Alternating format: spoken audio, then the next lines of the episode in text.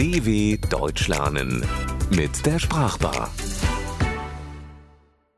Der Kulturschock. Eine rausgestreckte Zunge zur Begrüßung, Pantoffeln im Restaurant, was auf der einen Seite der Welt alltäglich ist, mag auf der anderen als erstaunlich oder gar unhöflich gelten. Ein Kulturschock droht. Wenn jemand eine Reise tut, so kann er was erzählen. Wenn jemand eine Reise tut, so kann er was verzählen.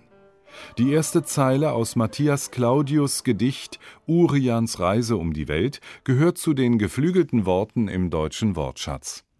Reisen wir in ein Land mit uns unbekannten Sitten, Gebräuchen und Regeln, werden wir sicherlich interessante Erfahrungen sammeln wenn da nicht dieser Kulturschock wäre, denn die Zeit in einem fremden Land, fernab von Heimat und Freunden, ist nicht immer ein Zuckerschlecken. Kulturschock, das klingt nach einem Moment des Schreckens oder Erschreckens, doch wie kann uns Kultur schocken? Folgt man Calurve-Obergs Rede in den 1950er Jahren, kann sich niemand vor ihm retten, dem Kulturschock. Der Anthropologe prägte den Begriff und entwickelte ein Vier-Phasen-Modell. In der ersten, der sogenannten Flitterwochenphase, ist der Reisende, egal ob männlich oder weiblich, so fasziniert von allem Unbekannten, dass er auf jedem Gang zum Bäcker etwas Neues entdeckt. Auch wenn diese Phase bis zu sechs Monate andauern kann, vergeht sie leider. Der Neuankömmling, der nun keiner mehr ist, fällt in eine Krise. Plötzlich ist der Reisende genervt von überfüllten U-Bahnen, dem kaputten Ticketautomaten, oder er regt sich gar auf, dass es gar keine U-Bahnen gibt und er mit dem Bus im Stau stehen oder zu Fuß laufen muss. Er merkt, dass er der Fremde in der Fremde ist. Er sehnt sich nach der Heimat, nach Dingen, die so viel einfacher, nützlicher oder gar schöner waren. Entweder sagt der Reisende, Gast oder Migrant an dieser Stelle bis hierhin und nicht weiter und kehrt zurück, oder er bleibt, übersteht die kritische Phase und kommt in die Erholungsphase. Der Betroffene sieht nun wieder Licht am Ende des Tunnels, versucht, das Neue zu verstehen. Wer meint, damit wäre der Kulturschock erledigt, der hat sich geschnitten.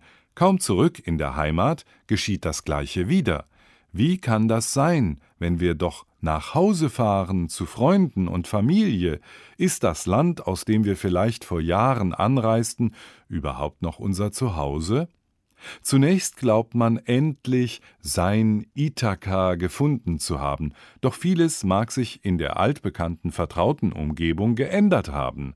Vor allem aber lässt die Reise niemanden unberührt. Die bzw. der Reisende hat sich sicherlich verändert.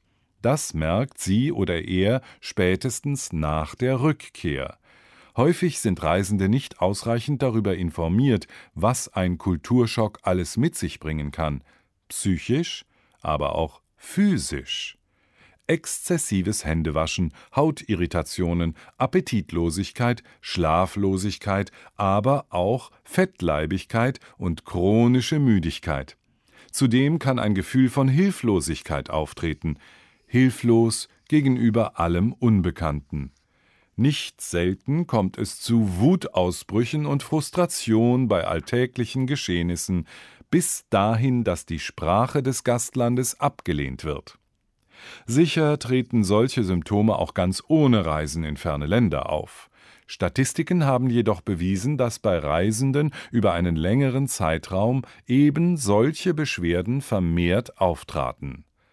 Calavo-Oberg bezeichnete den Kulturschock deshalb als Krankheit, vor der sich keiner schützen könne. Eine Krankheit, vor der selbst die erfahrensten Reisenden nicht gefeit sind. Je unterschiedlicher die Länder, desto größer der Kulturschock. Eine Österreicherin in Deutschland wird wahrscheinlich weniger unter einem Kulturschock leiden als eine Inderin.